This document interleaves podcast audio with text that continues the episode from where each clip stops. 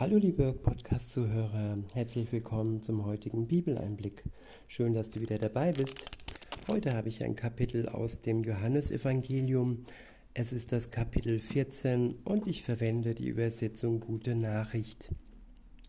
Der erste Abschnitt ist überschrieben mit Jesus ist der Weg zum Vater.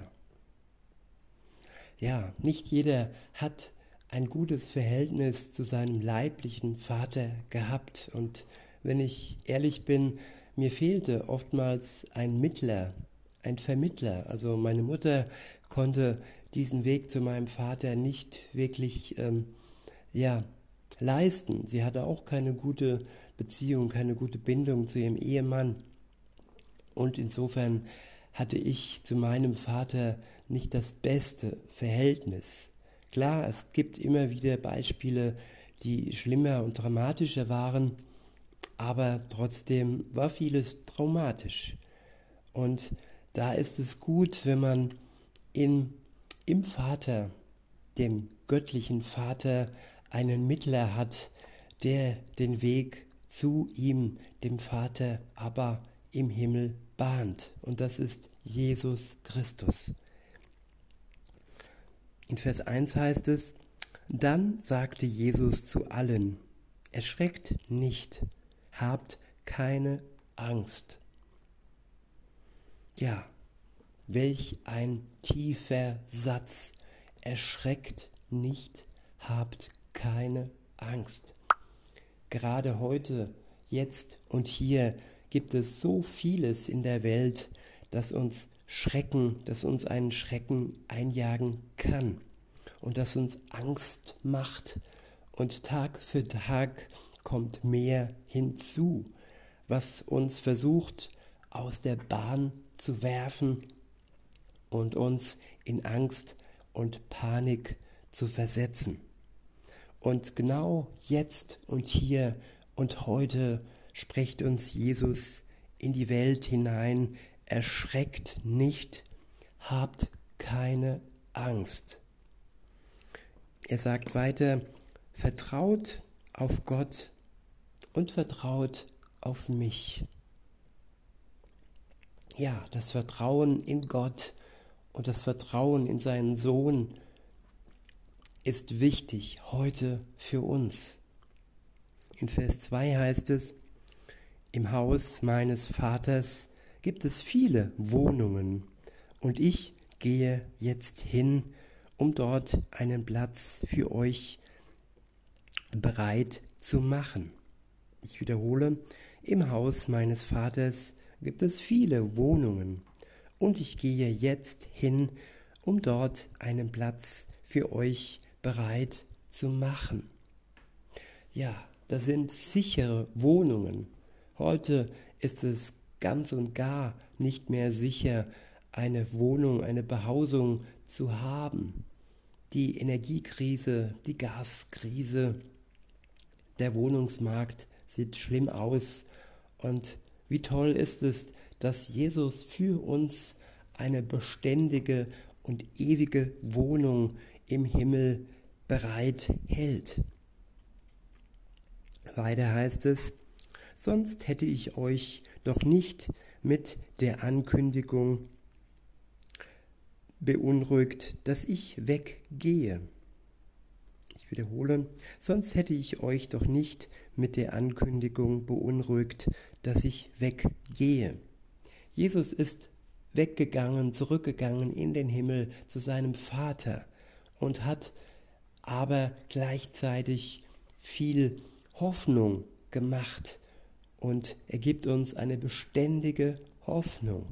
Er gibt uns diesen Ausblick auf eine Wohnung, die uns, die für uns bereit gehalten wird. Und er lässt uns auch seinen Geist zurück, der in uns selbst, in unserem Herzen, in unserer Seele Wohnung nimmt.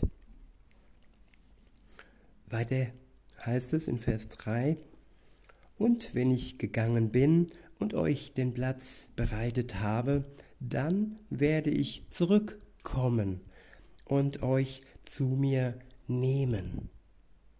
Ja, das steht noch aus, dass Jesus Christus zurückkommt. Er ist jetzt im Himmel und hat die Wohnungen für jeden Christen bereitet, vorbereitet. Das ist schon geschehen. Aber es steht noch aus, dass er zurückkommt und wir sollten bereit sein auf seine Wiederkunft. Der Zeitpunkt ist ungewiss. Das kann äh, in zehn Jahren sein, in einem Jahr, in einem Monat oder sogar heute. Weiter heißt es, ähm,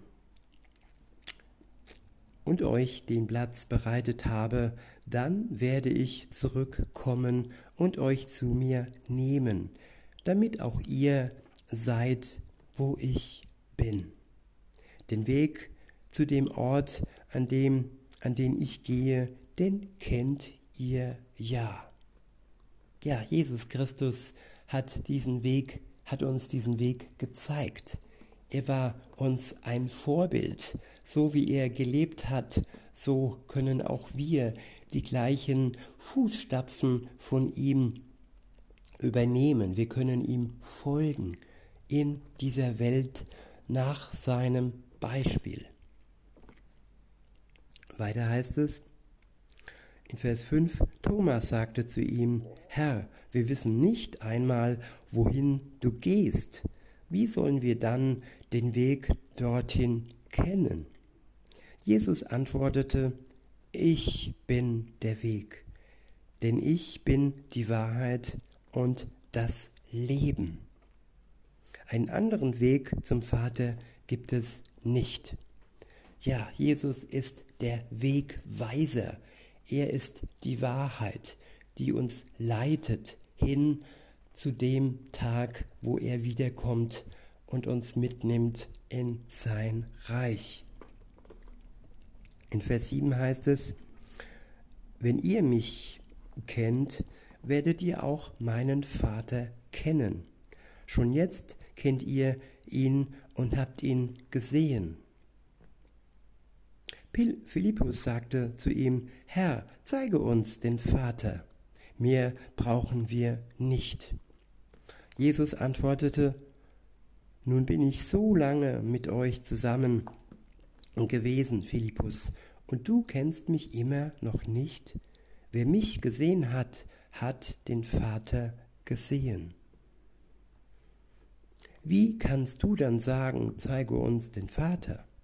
Glaubst du nicht, dass du in mir dem Vater begegnest? Was ich zu euch gesprochen habe, das stammt nicht von mir. Der Vater, der immer in mir ist, vollbringt durch mich seine Taten. Glaubt mir, ich lebe im Vater und der Vater in mir. Wenn ihr mir nicht auf mein Wort hin glaubt, dann glaubt mir wegen dieser Taten. Amen. Ich versichere euch, wer im Glauben mit mir verbunden bleibt, wird die gleichen Taten vollbringen, die ich tue. Ja, er wird noch größere Taten vollbringen, denn ich gehe zum Vater. Wenn ihr dann in meinem Namen unter Berufung auf mich um irgendetwas bittet, werde ich es tun. So wird durch den Sohn die Herrlichkeit des Vaters offenbar werden. Ja, wenn ihr mich um etwas bittet und euch dabei auf mich beruft, werde ich eure Bitte erfüllen. Der nächste Abschnitt ist überschrieben mit Jesus verspricht den Heiligen Geist. Ab Vers 15 heißt es, wenn ihr mich liebt, werdet ihr meine Gebote befolgen.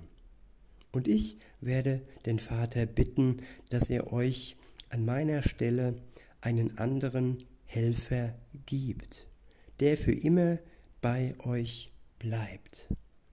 Ja, wir haben, sobald wir an Jesus Christus glauben, einen Helfer, nämlich den Heiligen Geist, der für immer bei uns bleibt. In Vers 17 heißt es, den Geist, den Geist der Wahrheit. Die Welt kann ihn nicht bekommen, weil sie ihn nicht sehen kann und nichts von ihm versteht. Die Welt steht nicht in Verbindung mit Jesus. Sie glaubt nicht an Jesus. Insofern steht sie nicht in Verbindung mit ihm, sondern in Verbindung mit seinem Feind, mit dem Widersacher, mit dem Teufel. All das Schlimme und Böse, das hier äh, vor sich geht, hat nichts mit der Liebe Gottes zu tun. Es hat ja mit der Richtung der Welt zu tun. Sie geht in Richtung Abgrund. Sie geht dem Ende entgegen. Das klingt im ersten Moment schrecklich, ist es auch, aber das Ende, wo Jesus wiederkommt, wird das Happy End für alle werden, die an ihn, Jesus Christus, glauben. Insofern haben wir eine lebendige Hoffnung. Wir haben ja Worte, die lebendig sind in seinem Wort in der Bibel. Und all das trägt uns hindurch bis zu dem Tag, wo er wieder kommt. Weiter heißt es, aber ihr kennt ihn, denn er wird bei euch bleiben und in euch leben. Ich lasse euch nicht wie Waisenkinder allein. Ich komme wieder zu euch. Es dauert noch eine kurze Zeit, dann wird die Welt nicht mehr sehen, mich nicht mehr sehen. Es dauert noch eine kurze Zeit, dann wird die Welt mich nicht mehr sehen. Aber ihr werdet mich dann sehen und ihr werdet leben, weil ich lebe. Ja, wir sehen ihn durch seinen Geist, durch seine Worte und wir sehen ihn dann auch leibhaftig wenn er wiederkommt. In Vers 20 heißt es, wenn dieser Tag kommt, werdet ihr erkennen, dass ich in meinem Vater lebe und dass ihr in mir lebt und ich in euch. Wer meine Gebote annimmt und sie befolgt, der liebt mich wirklich. Ja, und seine Gebote befolgen funktioniert nur, indem wir durch seinen Geist dazu befähigt werden, seine Gebote erst zu befolgen. Rein menschlich sind wir nicht imstande, 100% ohne Lüge, ohne Diebstahl, ohne ähm, ja, Gottes äh, Ferne zu leben. Wir brauchen seinen Geist. Weiter heißt es, und wer mich liebt, den wird mein Vater lieben. Auch ich werde ihn lieben und ihm meine Herrlichkeit offenbaren. Judas, nicht der Judas Iskariot, sagte, Warum willst du deine Herrlichkeit nur uns zeigen und nicht der Welt? Jesus antwortete ihm, Wer mich liebt, wird sich nach meinem Wort richten dann wird ihn mein Vater lieben und wir werden zu ihm kommen und bei ihm wohnen. Wer mich nicht liebt, richtet sich nicht nach meinen Worten. Und dabei kommen doch die Worte, die ihr gehört habt, nicht von mir, sondern von meinem Vater, der mich gesandt hat. Ja, und die Welt möchte nichts wissen von den Worten Gottes. In Vers 25 heißt es, ich habe euch dies gesagt, solange ich noch bei euch bin. Der Vater wird euch in meinem Namen den Helfer senden, der an meine Stelle tritt, den Heiligen Geist. Der wird euch alles weitere lehren und euch an alles erinnern und euch an alles erinnern, was ich selbst schon gesagt habe. Ja, der Mensch ist vergesslich und der Geist Gottes erinnert uns an die Worte Gottes. Ist das nicht wunderbar, dass er uns in unserer Vergesslichkeit eine Hilfe, einen Helfer schickt?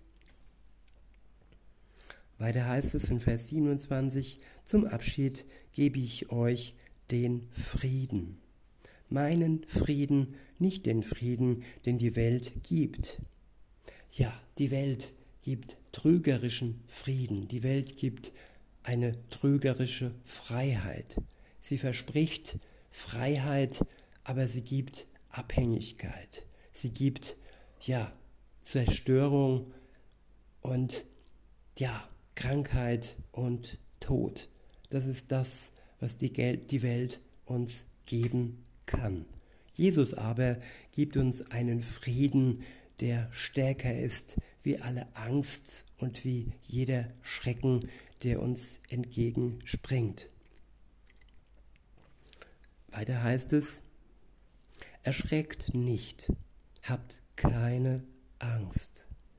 Ihr habt gehört, wie ich zu euch sagte, ich verlasse euch und werde wieder zu euch kommen. Wenn ihr mich wirklich liebet, liebtet, würdet ihr euch freuen, dass ich zum Vater gehe, denn er ist größer als ich. Ich habe euch das alles im Voraus gesagt, damit euer Glaube fest bleibt, wenn es dann eintrifft. Ich werde nicht mehr viel mit euch reden, weil der Herrscher dieser Welt schon auf dem Weg ist. Ja, der Herrscher dieser Welt, der den Tod bringt und der auch dem Sohn Gottes den Tod gebracht hat. Aber sein Tod war nicht umsonst. Sein Tod war ein Opfer für die Menschheit, für jeden Einzelnen ganz speziell, der daran glaubt, dass Jesus für ihn gestorben ist und ihn dadurch seine Schuld nimmt, ihn erlöst, ihn befreit und ihm einen neuen Zugang zu Gott, dem Vater, schenkt. Weiter heißt es, er hat keine Macht über mich. Aber die Welt soll erkennen, dass ich den Vater liebe. Ja, er hat keine Macht gehabt über Jesus, ihn dauerhaft ja, von der Welt wegzunehmen ihn dauerhaft und ewiglich zu töten.